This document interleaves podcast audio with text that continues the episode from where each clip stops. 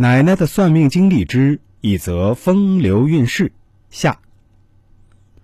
我奶奶回头看了一下那男人的老婆，然后低声跟他耳语道：“你这个人命苦，确实是真的，但你娶的老婆却未必是个什么好老婆。”哈，您可真会开玩笑。那男的大笑道：“婶婶，说实话，我这老婆真的为人勤快，人也比我聪明，而且这么漂亮，也懂得心疼我。坏就坏在她长得漂亮上哦。”我奶奶说：“搞不好哪天给你戴顶绿帽子的时候，你还蒙在鼓里呢。”怎么可能？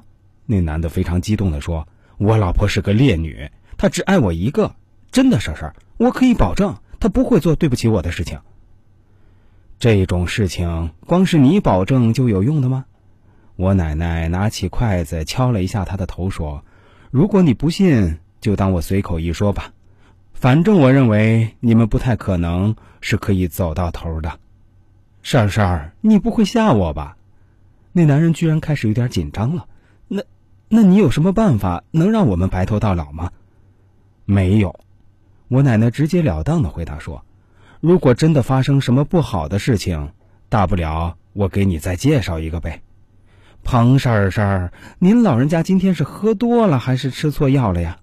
那男人还是非常狐疑的说道：“我绝对不相信我老婆会跟我分开，因为我不可能会跟她离婚的，除非，除非我哪天出门被车撞死了。”行吧，如果不信，你就当我没说吧。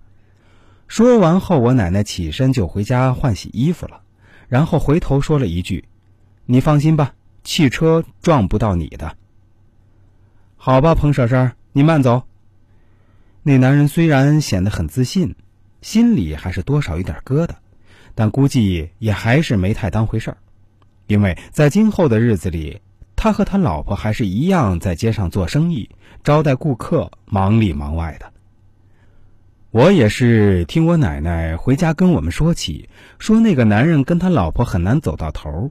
但我奶奶也这般说过镇子上的很多对夫妻，所以大家也没完全太当回事儿。